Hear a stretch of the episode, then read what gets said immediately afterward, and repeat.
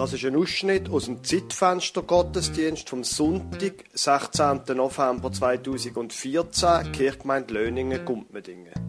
Sie hören statt einer Lesung ein Anspiel von Basilius Marti und dem Dominik Schwaninger und anschließend Predigt vom Pfarrer Lukas Huber über Hiob 42, Vers 5.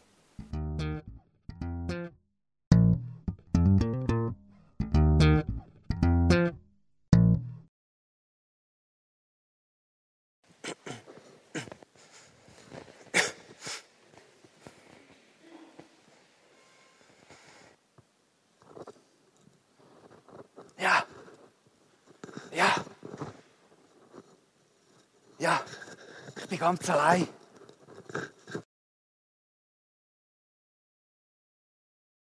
Jetzt bin ich schon ein bisschen gespannt. Entschuldigung, ich sollte da... Hey, geht's noch? Ich war wirklich zuerst da. gewesen. Wissen Sie, das ist mir sehr wichtig. Er ist mir wichtig. Ja, meinen Sie mir etwa nicht? Das verstehen Sie jetzt nicht. Nein, nein, mm, mm, das verstehen Sie nicht. Ich habe eben erkannt, wie großartig das er ist. Tja, wegen dem bin ich auch da. Ich bin aber zuallererst da gewesen. Und wenn zuallererst gesehen und zuallererst ein Autogramm von ihm zu bekommen. Ein Autogramm.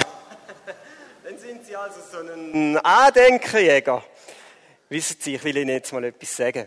Ich habe eben seine Bücher alle wirklich gelesen. Und ich muss sagen, er schreibt so wunderbar. Ja, wunderbar. So, nein, was sage ich? äh, Wunderbar. Nein, das ist viel ein kleines Wort für ihn. Und wissen Sie, ein Autogramm ist es auch nicht. Es ist etwas viel Grossartigeres.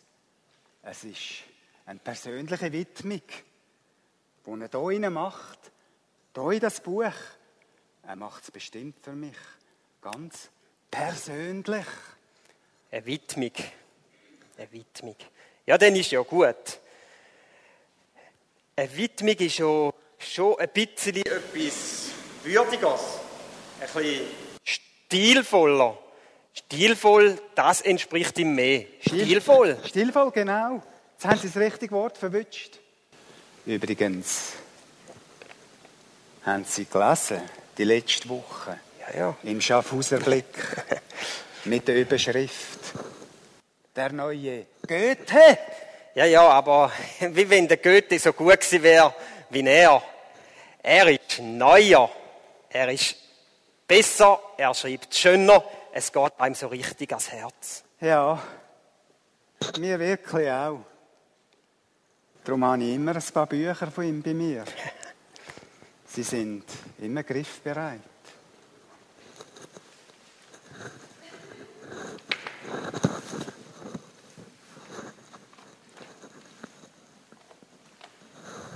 So habe ich das Gefühl, er ist mir ganz nah in seinen Gedanken.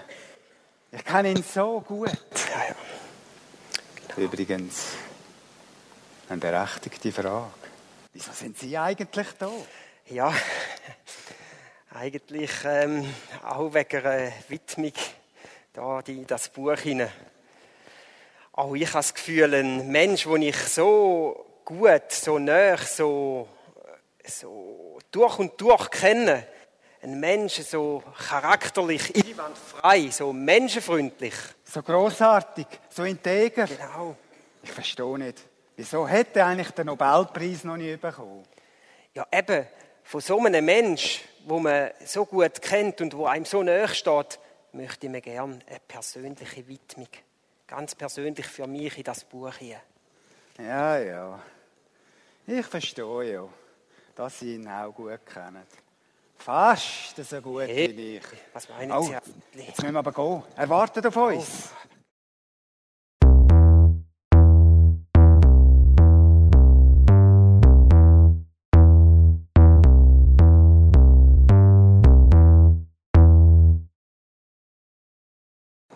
Jetzt bin ich aber. Herrlich, ich auch. So einen, Einfach stehen lassen hat er mich. ja, mich auch. Und meine Ausgabe von seinem Buch einfach ignoriert. Ja, meine auch. Keine Widmung, nichts. Er musste weggehen. Er hat Wichtigeres zu tun. Wichtiges zu tun. Und zum Mittagessen ist er. Ja, wir, seine treuesten Fans, seine Unterstützer, die, die ihn so gut kennen und verstehen. Einfach links liegen lassen, hat er uns. Da, ich habe schon das Gefühl. Der ist gar nicht so integer. Der ist nicht so menschlich und nicht so freundlich. Der ist ganz anders. So ein doppel ehrlicher. Den kann er haben. Den Nobelpreis. Ja, wirklich. der Kasperli-Nobelpreis. Ja, genau, der Kasperli-Nobelpreis. ja, und wir auch. Ja, man kann sich wirklich täuschen in Menschen. Das Leben ist voller Enttäuschungen. Wir haben es vorher gerade in dem Anspiel gesehen. In manchen Leuten, da täuscht man sich. Da kann ein neuer Nachbar zuziehen.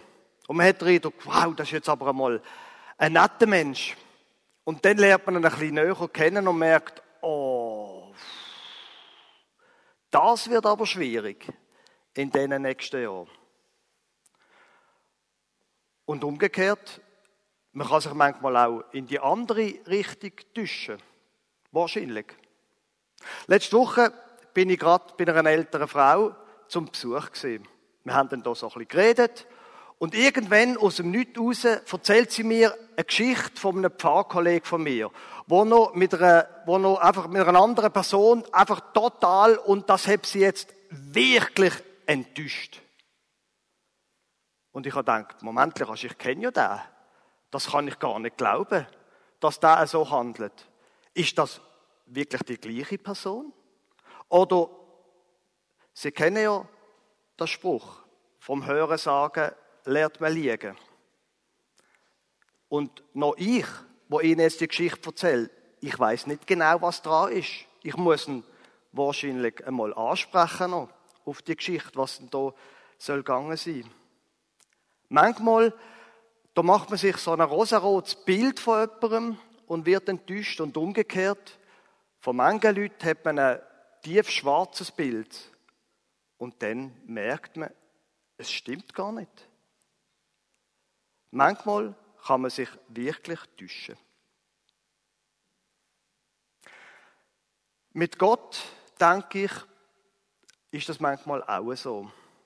Manche Leute denken, also der Gott hier, der Gott da, der, der da alles Schlimme da zulässt, der, wo da die ganze Welt ist ja so auf Rand und Band und überhaupt in meinem Leben, was da alles passiert, der Gott und dann, wo da am Schluss noch irgendetwas urteilen über mein Leben, nein, Dankeschön. Und ich denke, Moment, Lars, ist das der gleiche Gott, wie ich an den glaube? Kann das sein? Und andere Leute, die haben so die Idee, wenn ich gut bin zu Gott, dann ist er auch gut zu mir und das Leben geht, läuft wie durch Butter. Und dann passiert plötzlich irgendetwas, eine Katastrophe, wie das manchmal passiert. Und man denkt, ja, ist er jetzt, wo, wo ist jetzt Gott? Ist er, ist er wie Mittag? Wo ist jetzt der Gott? Und man ist enttäuscht von Gott. Wobei, ich muss Ihnen ehrlich sagen, ich glaube, Enttäuschungen sind gut. Eine Enttäuschung tut uns gut. Sowohl im Zusammenhang mit anderen Menschen, wie auch im Zusammenhang mit Gott.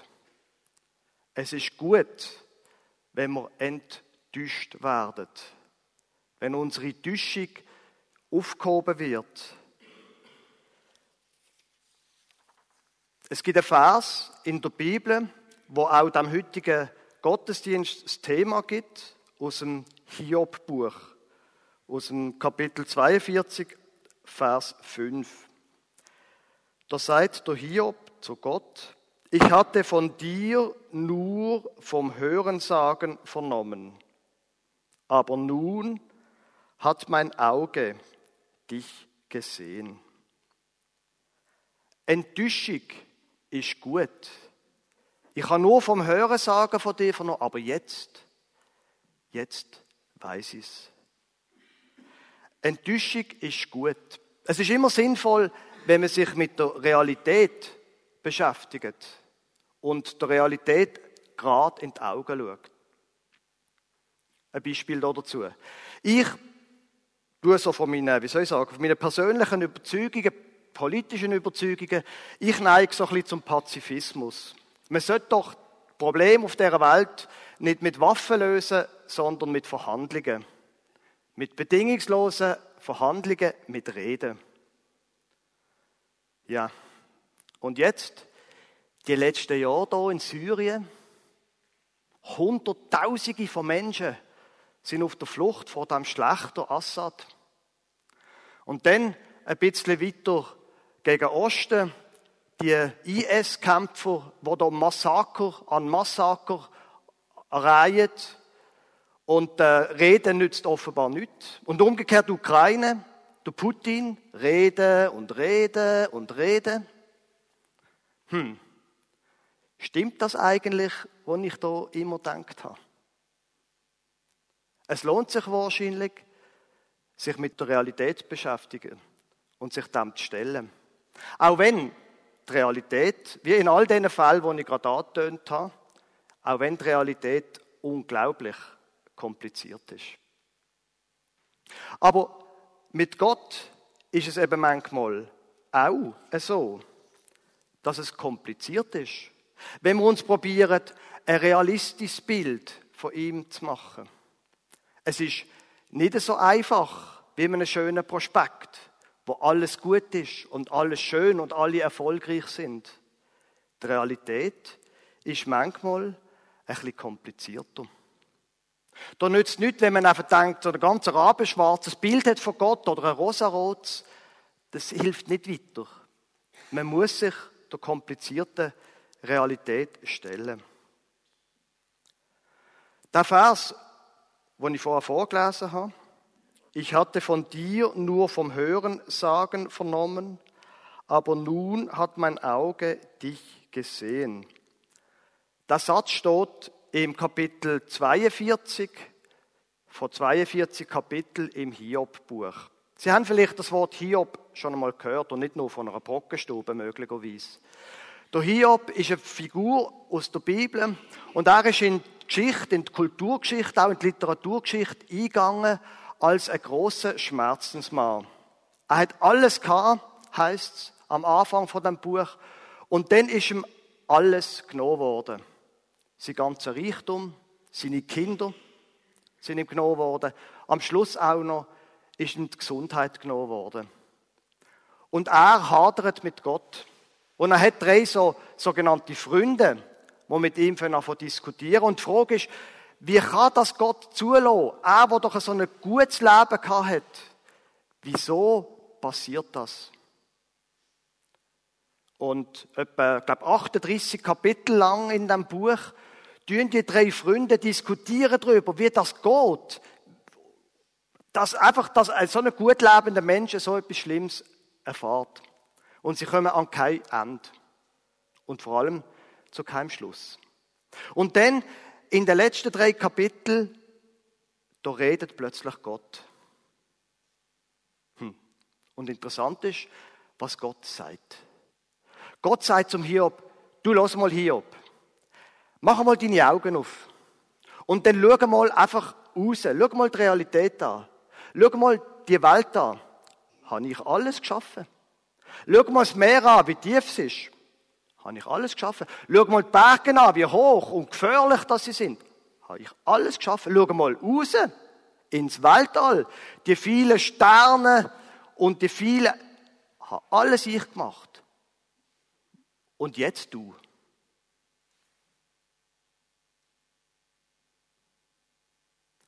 Und was Gott nicht sagt, ist, ich erkläre dir jetzt, warum du das alles erlitten hast. Das erklärt er nicht. Lesen Sie es nach. Gott redet drei Kapitel lang und er gibt keine vernünftige Antwort aufs Leiden vom Hiob. Nicht, wo der Hiob am Schluss könnte sagen, ah, wegen dem ist das alles passiert. Jetzt verstand ich es. Keine Antwort. Gott ist uns nicht Rechenschaft schuldig. Aber mit dem, dass Gott redet zum Hiob, macht er etwas anderes. Er sagt zu ihm, Hiob, wenn du redest, ich höre dich. Und ich rede mit dir. Ich tue nicht alle deine Fragen beantworten, aber ich biete dir an, dass wir zusammen eine Beziehung haben. Du redest zu mir und ich rede zu dir. Das Hiob-Buch ist ein ganz altes Buch. Und dann im weiteren Verlauf der Bibel wird wie eine Art genau das durchbuchstabiert. Sie kennen ein bisschen die Bibel, oder? Bald haben wir Weihnachten. Dann erzählen die Evangelien, dass Gott auf die Welt gekommen ist. Aber nicht, um uns alle Fragen zu beantworten, sondern zum ein Mensch sein, wie du und ich. Und dann ist in, dem, in den Evangelien die Rede davon, dass Jesus mit den Menschen zusammen war, dass er ihnen eine Beziehung angeboten hat, zu denen, vor allem zu denen, wo ihnen Sachen missglückt sind in ihrem Leben. Und wie Jesus mit den Menschen zusammen war, wie er ihnen gesagt hat, kommt zu mir, wie er sie nicht nur, ihnen nicht nur ein Autogramm gegeben hat und eine Widmung geschrieben hat, sondern wie er sie eingeladen hat zum Essen. Zum Mittagessen zum Beispiel. Und wenn wir uns da einladen lassen, bei dem Jesus quasi zum Mittagessen, dann werden wir merken, dort hat es noch ganz viele andere Leute, die auch wollen, mit ihm zusammen sein. Darum sind wir eine Kirche Gott, so wie es die Bibel schildert, gibt es nicht eine logische Antwort auf all unsere Fragen. Aber er bietet uns etwas an. Wir können ihn quasi von Angesicht zu Angesicht kennenlernen. Ich hatte von dir nur vom Hörensagen vernommen, aber nun hat mein Auge dich gesehen. Sie und ich sind eingeladen, Gott kennenzulernen, quasi von Auge zu Auge zu betrachten. Jetzt haben die wenigsten Leute Visionen von Gott. Aber Gott lässt sich sehr wohl sehen. Zum Beispiel, indem wir im Neuen Testament die Geschichte lesen von Jesus. Weil in Jesus, sagt die Bibel, sehen wir Gott. Wie er gelebt hat. Wie er sein Leben gegeben hat für die Menschen. Wie er sein Leben gegeben hat für dich und für mich. Und wie er sein Leben gestaltet hat. So möchte er auch unser Leben, dass wir unser Leben gestalten. Und er bietet uns an, dass er lost, wenn wir beten. Und dass er zu uns redet. Zum Beispiel durchs Lesen von der Bibel. Oder vielleicht, ganz selten, kann es auch sein, dass wenn wir beten und dann einmal während dem Betten mal aufhören zu reden und einfach einmal losen, dass es ist, wie wenn er uns etwas sagt. Zum Beispiel, ich habe dich lieb. Trotz allem, was du erlebt hast in deinem Leben. Oder, wo er einem plötzlich eine Idee gibt, du aber dort, in der und der Situation, wo du jetzt dann bald reinkommst, wo du siehst, das Gespräch, wo du hast, probier's doch mal so oder so. Gott möchte, sich uns zeigen. Er möchte nicht sein wie der wunderbare Schriftsteller vorher im Anspiel, weit weg und irgendwann wird er zu Mittag essen, sondern er bietet uns seine Beziehung an. Er sucht sie, sagt die Bibel. Beziehung zu dir und zu mir. Amen.